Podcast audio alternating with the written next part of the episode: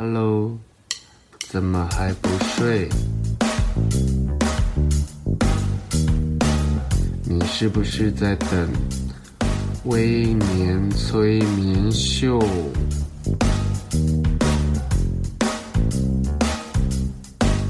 在还没有睡之前，赶快去帮我按个订阅。紧接着，我们就要开始今天的节目。Hello，你好，欢迎收听今天的微年催眠秀。上一次我们请地产秘密客来，其实分享了非常多首购族跟小资族该如何买房。但其实啊，我跟朋友之间最常讨论的话题不是买房，而是我们可不可以各出一点钱，然后自建，或者是我们包一栋公寓，我们全部的人一起住。这样的合购形式，其实它是有可能会实现的，所以我今天特地再找来地产秘密客跟大家分享什么叫做合购。先跟听众打一下招呼吧。Hello，大家好，我们是地产秘密客，我是 Ting，我是 Sam。哇，合音超准，比上一集还准，有默契，有默契。好，那其实我在你们的粉砖上面，其实看到最近你们在讨论的话题叫做合购。那你们可以跟大家分享一下合购的概念是什么？呃，我们先跟大家分享一下合购的概念，就是，嗯、呃，我跟 Sam 最近呢刚好在台北市有一起买了一间工作室，嗯、那我们是采共同登记的方式，就是联名。那合购的好处当然就是因为，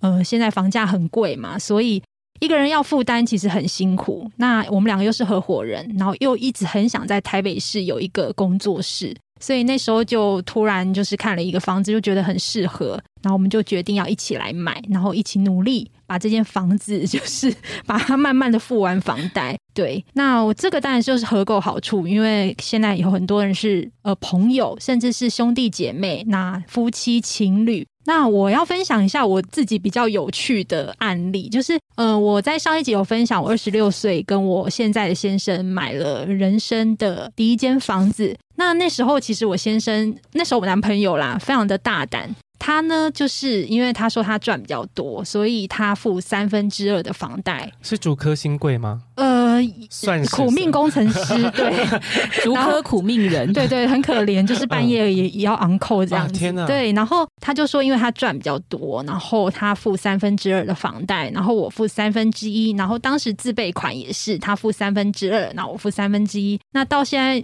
我们其实结婚还是这个模式，嗯、对。那但是呢，那时候他就把房子呢，登记在我的名下。你不觉得他很大胆吗？爱妻爱妻心切，爱妻心切。而且我们那时候才刚交往，所以其实基本上我没有跑票，算是对他 非常的忠诚。这个旁边的朋友，要是我那时候是你好朋友，说：“哎、欸，这个可嫁可嫁。”而且如果他爸妈知道，其实我相信一定也会觉得，嗯，怎么会这样？好利劲啊！对，那还好呢。其实就是，呃，我还是有旅行，就是 我们还是最后有结婚了啦。嗯、所以，嗯、呃，还是建议。情侣买房子还是要采共同登记的方式会比较好，因为白纸黑字讲清楚。对，那其实像我们这种案例就是比较 不太 OK 的，就是有可能那个人跑票之后，你也许就是那个钱就拿不回来了。因为现在有很多人其实不婚主义，他觉得我们不需要拘泥于一张纸或是一个法律的约束，那我们可以彼此拥有一定的生活空间跟弹性。那但是我们在共有财产这件事情就会显得非常暧昧不清。那其实现在不管是同性或异性伴侣，或者是未来的大家有可能遇到多元成家这件事情的话，其实合购登记不失为一个好方法。哎，对，而且合资买房其实要注意的一些事情，就是我们可以给大家一些小 paper 啦。就是如果你今天要跟另外一个合资一起买房子的时候，你就要保留所有的交易的收据，包括汇款单，然后甚至是税负的收据，作为你有出资的一个证明。对，那当然就是其实这个部分就要特别的注意。然后，其实跟人家合购买房子，其实最好也是签一个私契，对，就是契约说，哎，你们是各占二分之一的比例，然后最好是能够到法院进行公证。然后让法院留存一份契约的内容，以防就是之后呢，对方是不承认这个契约的效力，所以这个是特别要让大家注意的。因为合购登记一定是你们感情要够好，关系够密切。可是很多时候大家会说啊，不要那么计较，我们就一起买，一起登记。可是听跟我们分享一个，就是任何事情只要牵涉到资产，牵涉到钱，你一定要有凭有据。然后要说得清清楚楚，然后谁归谁的，未来有一天怎么样？丑话说在前，总比事后一直互打官司、互告来的好。那其实我们的节目的制作人，他其实是跟他的妹妹一起。那其实他们也有聊到，就是他们两个未来要一起买房子。那因为刚刚听到大部分都是伴侣，那也有可能像他们一样是姐妹，可能姐妹觉得说啊，我可能目前没有结婚的打算。然后可能像我，我就跟几个好朋友说，哎。反正我们现在都单身，也不要想一些未来什么要找一个人，我们都不要想，我们赶快先集资盖一个房子，或者我们集资包一栋，跟某个建商订一层，或者是怎么样。但这个东西其实是有可能会实现的，对不对？其实可行的吗？对，因为其实我记得之前 Sam 有去过宜兰一个民宿，对不对？我记得哦，然后那个民宿很特别，它是可以直接整栋卖给你的，然后它有各自有好几个房间。对，我们那时候一群朋友包了一一间民宿，然后结束之后，大家就是要一起把它买下来。我记得那时候总价好像不会很，没有很，我记得一千多，对不对？一千多吧。然后刚好五个房间，然后我们就是有五个家庭很要好的朋友，然后就说：“哎，那就大家一起，然后把它买下来。”然后那个你要是平日没有要去住，你他还会帮你租人哦，这么好。对，就那时候，而且那个民宿很漂亮，我记得是清水模的外观，就它有物业管理。对对对，就是也有市面上现在也有这样子的。那我们其实自己身边也有朋友，他就是跟朋友一起买土地。然后一起在上面就是盖一个像农庄这样子，就是也是好朋友，大家可以互相照顾。那我们这个朋友年纪就是比较大，已经到了橘世代，就是光辉的夕阳这样，哦，橘世代的这一个年纪，所以他们去做这样子规划，其实就还蛮合理，然后也蛮开心的这样。因为我们几个好朋友想法是说，以前都会想要跟很好的朋友，或者是说兄弟姐妹，有一些人会跟婆家，或是公公婆婆，或是娘家住在对门。或是住在楼上，那可是这样子的合购形式会不会出现在未来？有可能是我们可能跟建商包一栋，可能这栋有七层楼、八层楼，全部都是我们的朋友住。那如果是这样子的，对于退休的规划，那跟现在现有的银发村去做比较，你们自己会觉得比较偏向哪一种？就是比较比较建议是哪一种？嗯，因为其实这个会牵涉到每个人的需求。现阶段的居住需求可能会比较不一样，可能每个人工作的地点不一样，或者是现在居住的城市不一样。但是你们可能感情很要好，所以其实退休之后大家一起住是比较容易实现的一个方式。然后其实也可以及早做规划。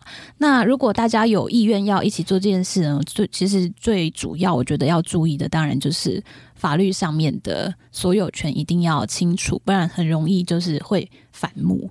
那像刚刚提到说，呃，大家住在不同的楼层，或者是大家一起买在同一个社区，这个其实就是产权都是很清楚的。比如，比如说你就是买 A one，我买 A two，他买 A three，这样大家其实都是都有各自的吃分跟产权。那但是大家都住在一起，那比较容易会出现问题的，可能是。同一个公寓有三间房间，那我们其实是一起买一间公寓的产权哦，同一户，同一户。那这种时候呢，要登记在谁的名下，或者是要用什么方式来进行登记，就比较要值得去注意。那像刚刚就是听有提到，我们一起买房子，我们其实选择了共同登记这件事情，但是它也有一个缺点，就是呢，如果呃共同登记它的优点就是持分很清楚，比如说我们就是写的很清楚，他五十 percent，我五十 percent，我们就是一人一半，所以付款当然就是一人一半。那所有的支出，你会有你会有很多支出嘛，房屋税、土地税，那这些呢，当然就是照五十 percent 的比例来分配。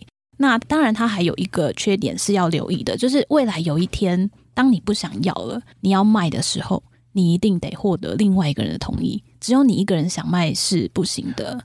你们要两个一起同意，它才可以被完整的出售，不然你就只能买你的持分，就是所谓的五十 percent 这件事情，但是价格就会很不好。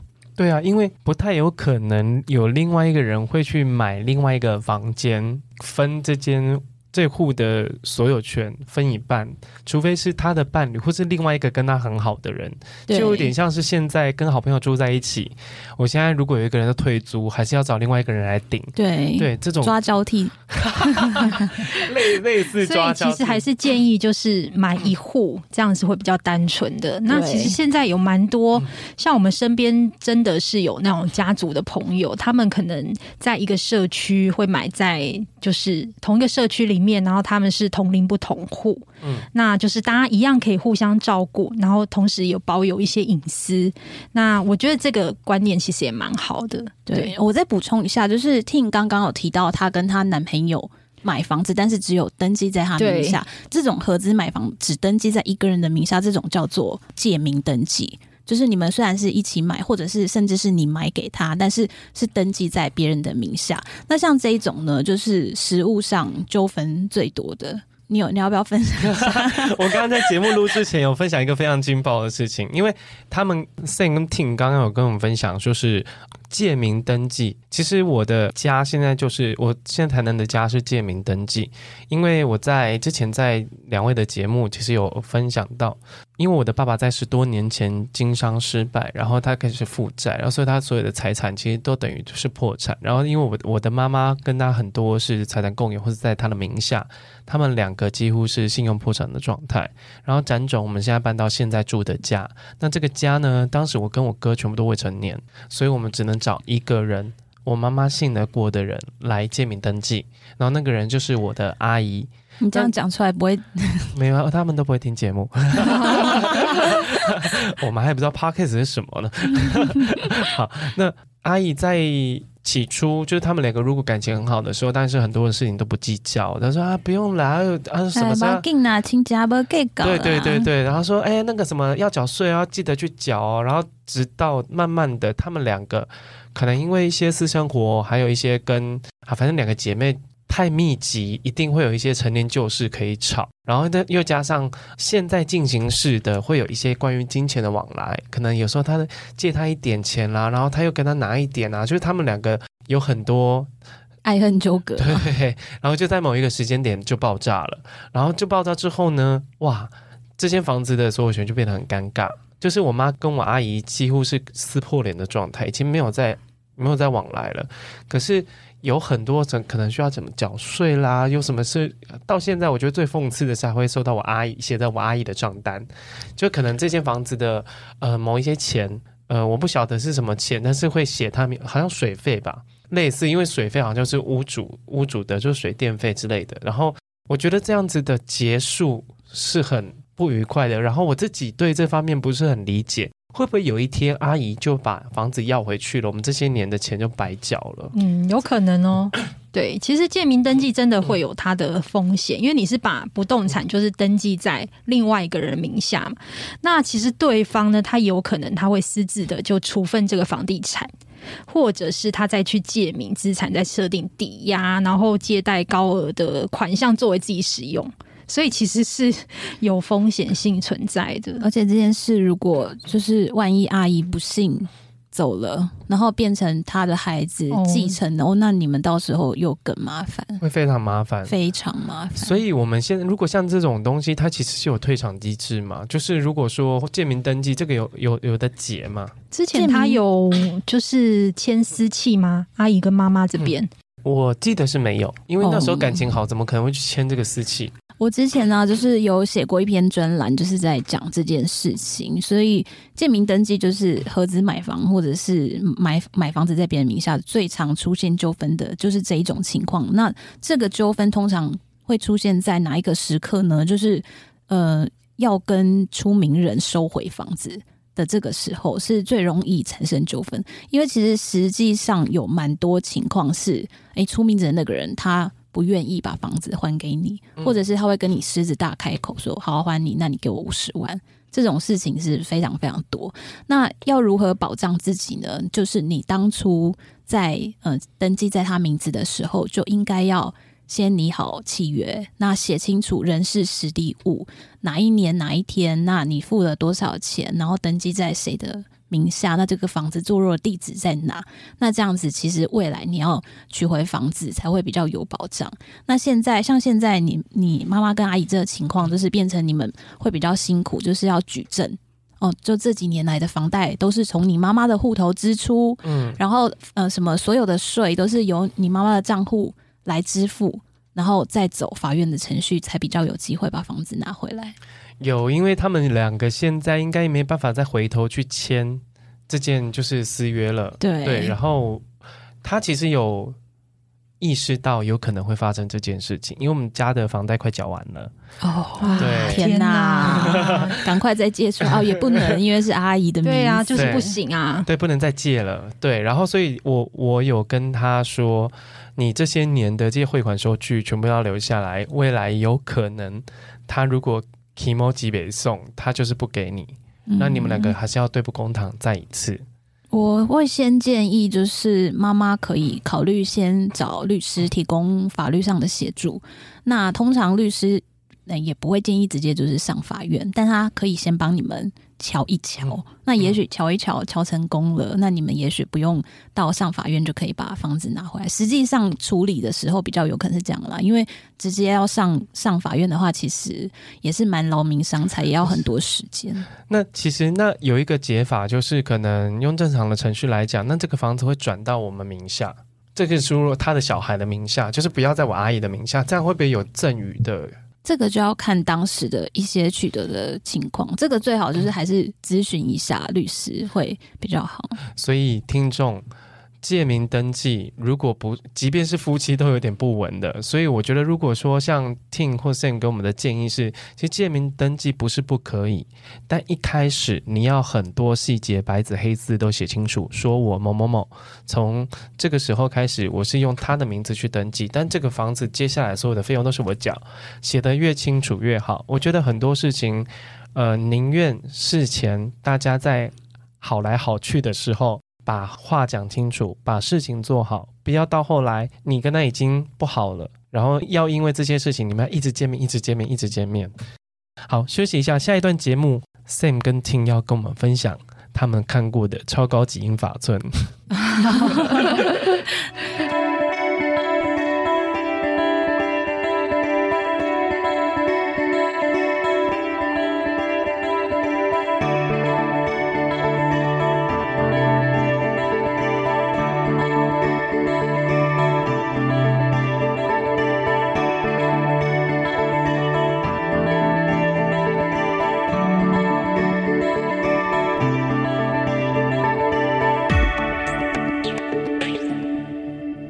欢迎回来，微年催眠秀。上段节目，Sam 跟 Ting 跟我们分享非常多关于合购的一些眉眉角角。这段节目是我本人非常非常想知道的。究竟我老了时候要去银发村，还是可以跟我一群好朋友实现我们的友情公寓？关于自建这个议题，是不是很常在你们的社群上面被问到啊？对，我们之前就有在粉丝团上面调查说，诶，大家有没有想要听我们在 Podcast 上面聊什么？然后就有很多人在下面敲碗说，想可不可以聊一下自荐。自地自建这件事情，那其实我们身边有一些朋友，他们已经在实现这个目标，就是买一块地，那可能大家可以在上面盖自己想要的房子，然后大家又可以住在一起，彼此有个照应。那如果要选择自地自建的话呢，它当然就是会有最大的优点，就是它的规划比较灵活。你想要选在什么地方啊？你要住在哪里啊？然后每个人的房子要是什么样子啊？其实都可以很灵活的去规划。如果是银发村的话呢，它可能就是平常它会有一些课程活动的安排，比如说像是插花课啊，或者是毛笔课啊，会有这样子的配套措施。然后另外它也会有一些健康检查类的呃服务，比如说它可能会每周来帮你量血压，或者是监测你的一些慢性病。如果是选择居住在银发村的话呢，它就是会多了这样子的配套服务。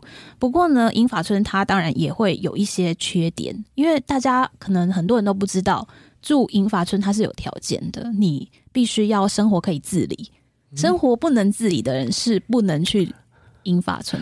推轮椅不行，插管也不行，不行，他们只接收就是身体健康的老人。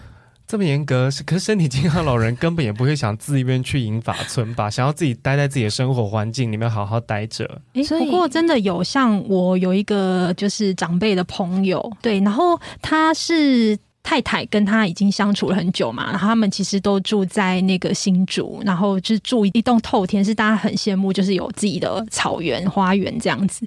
可是他有一天他就跟我说，他太太想要去住养生村，然后他说其实他太太很喜欢那边的环境，因为可以跟其他的呃同龄的同龄的朋友交一些朋友。对，其实他有时候会觉得，你知道看另外一半，其实看到有点烦。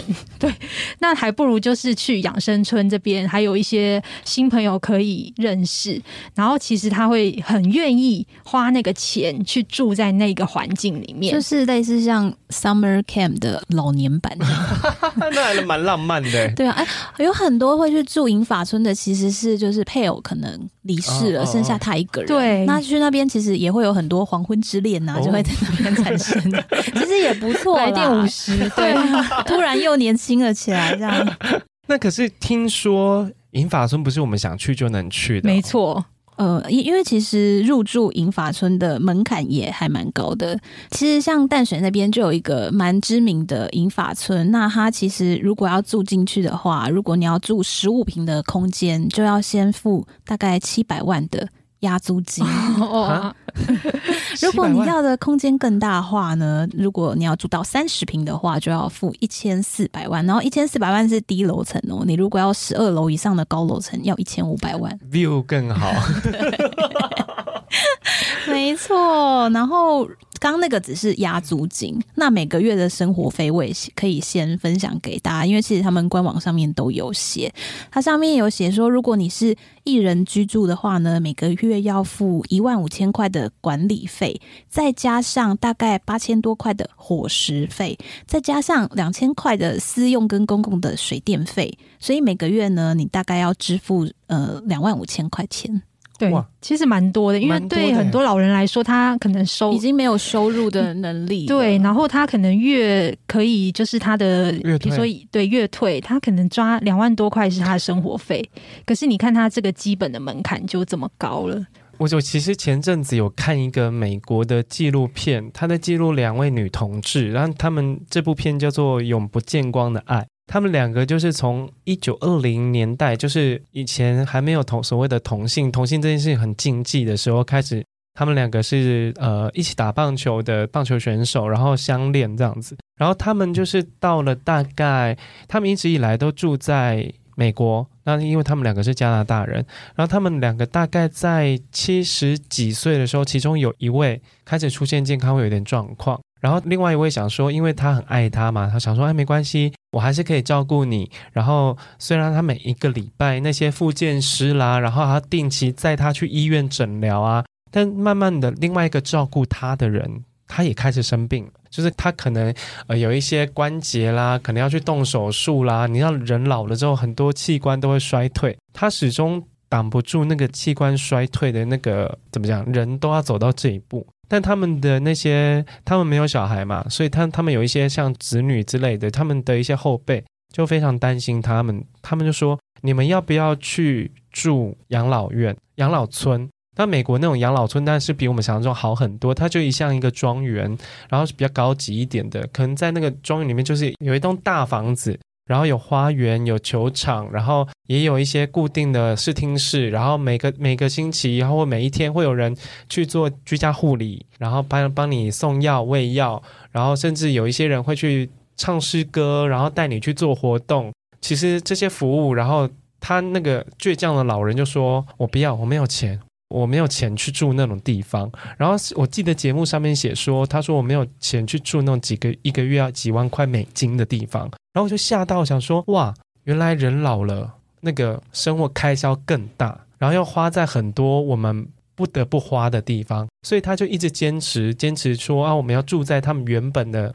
原本那个小房子里面，可是他们的儿女就说，可不可以让我们看得到你？那你们可不可以去住在我们家附近，或是你回来跟我们住在一起？可是因为他们两个可能也是因为同性伴侣，他们的情况比较特殊，然后他们就说我们不想要去打扰你们的生活，我们有我们的生活步调。然后于是慢慢的，他们两个真的是彼此都无法照顾彼此的时候，他们才说。好，我们让步，然后才用一个很长途的，像是大卡车一样，然后载着他们的家当，再把他们载到那个养老村里面去。然后我就不禁在想，其实有很多时候，虽然我们想这么做，可是我们到了那个年纪，已经不允许我们这么固执了。因为他们后来慢慢的放掉他们所眷恋的东西，原因就是因为他们觉得我快要走了。然后，可是我要走的时候，不要让人家为我担心。所以他们那时候，他们那些后辈的沟通条件只有两个：一个就是我可以常看得到你，一个就是我要有人照顾你。就是这两件事情。那我看完那个影集，我就在感慨，其实有很多像我们现在呃生活中，不管是同性或异性的伴侣，其实到了晚年，有很多我们不能决定的事情。那是不是合建公寓、合建友情公寓这件事情，可以趁早落实呢？嗯，因为听起来银发村跟养生村对我们来讲好像有一点门槛，对。然后因为合购登记，然后或者是自建这件事情，它需不需要像是一个像标会的主揪，还是说我们一起找一个律师背书，或者是走法律程序？这个进入的门槛，两位可不可以跟我们分享一下？我自己觉得，如果要单纯化，其实也许不用用自地自建的方式啦，也许是可以很多的好朋友，然后买在同一个社区，然后单纯对，然后自己有自己独立的呃产权，这样子其实比合购就是。大家一起住在一个呃土地上面，我觉得来的单纯哦。对，那其实现在有很多的社区，你会发现有很多的家族，他们会选择在同一个社区里面，但是它是同龄不同户的概念。那大家又可以互相的照顾，同时又有各自的自己的起居生活，然后也不会打扰到彼此。那我觉得这个也可以落实在现在大家的生活当中，所以我我认为其实买在同个社区，然后不同户这样子的概念会是比较单纯化。嗯，对，毕竟自立自建的话，牵涉到一些不动产的相关的专业知识。那除非说你们这一群人里面有人刚好就是这个领域的，那也许你们做起来会比较轻松。然后。呃，我们之前刚好也有跟建筑师聊到这件事，他说：“哎，你买人家盖好的，其实比你自己盖，哎，大部分来讲的话，其实花费会比较低。对，因为它是大量的发包嘛，然后又是呃，他们的工期也会比较快速。那你没有经验，一来也有可能会被骗，然后又要自己去研究很多，所以除非是你们是一群很有。”一个特别的理念，比如说大家都一定很想要有自己的开心农场，一定大家要在那边种树啊什么，你们很有自己的想法的一群朋友的话，不然其实约一约一起买同一个社区是比较简单啦。是我非常认同 Sam 的想法，因为我我的胞弟，我亲弟弟本人就是在做跟装潢工程有相关，然后因为我爸爸一直是有一个自建梦。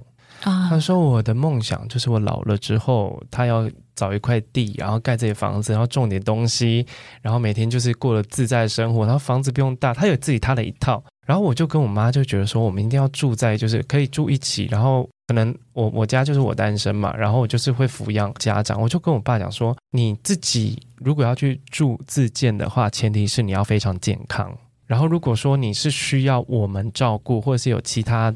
一些医疗的支撑的话，你是没有办法自己自由自在的住在那么远的地方，或者是说自己享受人生，这是你的最大理想化。然后我弟就泼他一个冷水，他说：“你自建，你知道自建有多麻烦？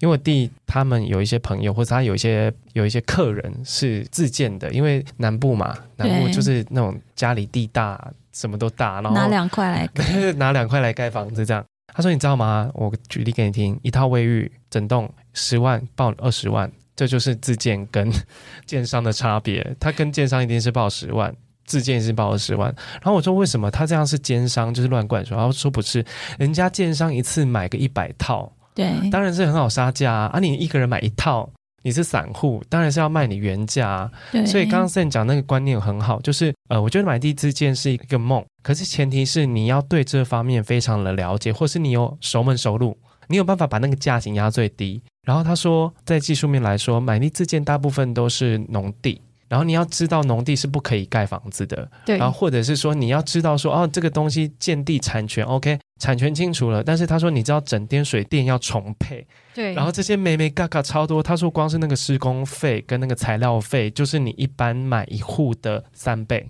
所以他说，我觉得他说买地自建或许是一个最大的理想化，就是我们可以盖一个我们梦想中的房子。但如果说你没有这些资源，你没有这些一定的知识，还有你没有这方面的门路，其实这是我觉得是劳民伤财啦，就会蛮会会还蛮辛苦的。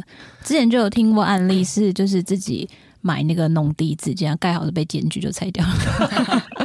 一场空，一场空。法规很重要，大家一定要先了解，要有农民证 才能盖。很像大富翁哎，被使用了拆除卡。对啊，好 超惨的，然后就没有，超惨的。而且我其实建议，老了之后，其实我们还是可以考虑，就是住医疗资源比较丰沛的地方，最好是临近那个医院。因为其实我前一阵子感触蛮深的，就是我今年一月的时候，其实我妈妈就突然跌倒了。然后就是因为是很突发的事件，然后要突然紧急的开刀，然后我后来就发现，原来就是家里就是住在医院附近，其实是还蛮好的。然后以及因为你晚上可能要回去盥洗，或是你要准备一些东西，就是很紧急的一些状况，你可以走路就到家的。我觉得有一点距离，其实。又不会太远，其实还蛮 OK 的，所以我觉得大家在挑选那个退休宅的部分，其实也可以考虑到医疗资源的部分，因为很多人都会想要在山上盖一间很棒的那种退休屋，可是隐士之类的，对，可是你会发现，哇塞，你就医结果要花一两个时小时的时间才能到医院。其实对老老人家来说，真的是非常的辛苦。大家不要觉得我们在危言耸听，谁八十岁没没有一两种慢性病？你每个月光是要回去拿药就很麻烦。我分享一个，我之前阵子我们在网络上看到了，有一个人在卖房子，在卖新店花园新城的房子。哇哦！然后他其实是一个，我我记得屋主是一个老师、音乐家，我忘记了，就是跟艺术有相关的。然后他在那个房子住了二十年，然后保存的非常的好，然后规划也非常的棒。然后他把它卖出去的原因，就是因为他回家乡照顾妈妈，因为他也不方便把妈妈接到新店的花园新城。如果听众不知道的话，可以去 Google 一下，它就是一个深山，但是环境非常的清幽，然后都是独栋的别墅。他说我把妈妈接到这边，其实也蛮不方便的。那其实我有写在我的书《我忙着孤独》里面有一篇文章，叫做《我懂奶奶的快乐》。然后我的奶奶也是因为慢性病，然后她本来坚持她要在老家待着，可是因为我爷爷走了之后，她就变一个人在那。可是她我们奶奶那时候还没有很严重，可能就是要定期的吃药啊，那干嘛？然后直到他有一次小中风，没有人发现他一个人在老家，然后小中风就变大中风，就是会拖嘛。对。然后隔天，因为我我的姑姑住在隔壁。可送去的时候就已经比较晚了，后来慢慢的好一点的时候，就变成我我奶奶讲话讲不清楚，然后可能有一只手会抖，然后后来我们就说服他，因为脾气非常的倔强，因为他说我不要哦，不要去医院，长辈都会这样，我不要去，就是不想要就医。对，第一我不要去医院，第二我不要去打扰你们小孩。对，因为想要说我自己，他说我们在草地，我们就是在那种乡下，我们就是过得好好的，没关系，我可以的。可是啊，就这样，其实每一个孩子回去接他，每个礼拜要轮流回去三天，要载他回去到市区就诊。哇塞，很远。我们家老家在北门的乡下，然后我们再到台南市中心，至少要四五十分钟。然后每一个人都要上班，要特地回去乡下载你去看医生，这件事情让他不得不屈服。然后我们就说好，那妈妈就是台语叫做我叫做轮回头，火头就是火头就是那个烧菜的地方，轮火头就是他到每一个儿子家去吃饭，就是住。比如说他在二儿子家住一个月，接下来就是三儿子家，因为大家都要住在市区，然后就近照顾，所以其实未必我们老了。会有那么多理想化的状况，因为刚刚像 Sam 讲，谁老没有一两个慢性病？对啊，我觉得能跑能跳这件事情其实是很好的一件事。那其实今天的节目啊，分享非常多跟合购有相关的。那你们两个最常，应该是说你们之前在募集合购的议题上面，最常最常被遇到的雷是什么？应该是之前那个借名登记那一个吗？呃，有蛮多就是关于这个相关的问题，但是通常都是出事了以后来问说怎么办，有一点来不及了。嗯对，那之前是有我们有跟律师录 podcast 有分享，就是大家应该知道合一住宅嘛。那其实合一住宅它是有法规的限制，是五年不能转让，那五年后才能转手。所以就有一个就是大婶呢，他就是借名登记在他的侄子下面。对，那因为当时他可能考虑到他因为没有那个合一住宅的条件，因为合一住宅其实你要购买必须要有一定的资格才能买。对，然后当时他就借名在这个侄子下面，然后后来呢，他五年过后呢，他就想要拿回这个房地产，然后结果发现，哎，侄子竟然狮子大开口跟他要了一百万，就说，嗯、我不会把这个房子给你，除非你给我一百万。可是你知道，这个侄子他其实从小就是都是这一个大婶照顾的，因为他爸妈早逝，所以那个大婶其实就非常的难过，他就觉得为什么会这样侵占？对，你为什么会这样对我？从小照顾你到大，然后你居然就是跟我要这个钱，其实应该一开始都会非常的伤心。所以后来这个呢，他其实就是透过那个法律的管道。然后当然就是把他过去有付款的一些就是证明提出来，然后用法律的途径来取得房子的所有权。对，所以大家这一步，对，所以其实大家还是要白纸黑字的写清楚，这个非常重要，千万不要不好意思。对，然后诶，因为其实威廉今天有提到说，有很多可能是伴侣，不是夫妻。那大家其实要知道，如果你们只是男女朋友，或男男朋友，或女女朋友。你们是法律上的陌生人，嗯，只有夫妻，如果你们没有特别约定的话，那就是法定的财产制，那就是婚后所得是两个人一起共有的，也就是说，你们结婚后买的房子是一起的。但你们如果是在法律上的陌生人的话呢，这个房子登记在谁的名下，那就是谁的哦，不是说你们一起付就是两个人的哦。所以呢，我们也要教大家一个小撇步，比如说你们是呃感情很好，一起买了房子，那可能只登记在一个人的名下，那我。知道大部分的购物客，如果你把房子登记在别人名下，一定是你们感情非常好，所以你可能很难开口说出“我们来签一个契约” 这句话。你可能觉得啊、呃，怎么说得出口？这个时候其实也有别的方式。那像我们的好朋友，我们的律师好友 Alex 就教我们一个方法，我觉得很棒，就是你可以写一个感谢状给他。那这个感谢状上面呢，你就会可以把人事时地物都写清楚。谢谢你借我名字登记台北市中山区什么的房子，然后我保证我会把相关的税费都付清楚。然后请对方签名，那他其实就是一个凭证哇，然后也不会这么的伤感情，不会说哎呀，我们我们先先签约这样子，这，这太实用了吧？对，大家赶快学起来。所以当时你母亲应该是要这样子，应该是要这样，因为我觉得就颁一个感谢状给他。对，很尴尬的事情还是有的解的。对，好，节目的最后还是要请两位再宣传一下你们的频道。好，欢迎大家可以订阅我们的 Podcast，叫《地产好学生》，谢谢大家。哪一个学？哪一个？学哪一个声？学生的学，声音的声。对，大家如果对房地产有兴趣的话，可以来听一下。然后我们会尽量让你不要在在睡着的情况下 得到一点什么。这样对，希望还是有一点知识含金量的节目啦。所以大家可以帮我们订阅以及五星评价，拜托你们了。刷起来，刷起来。对好，节目的最后，我们谢谢今天地产秘密课来到我们的节目。那如果你喜欢今天的节目，还是要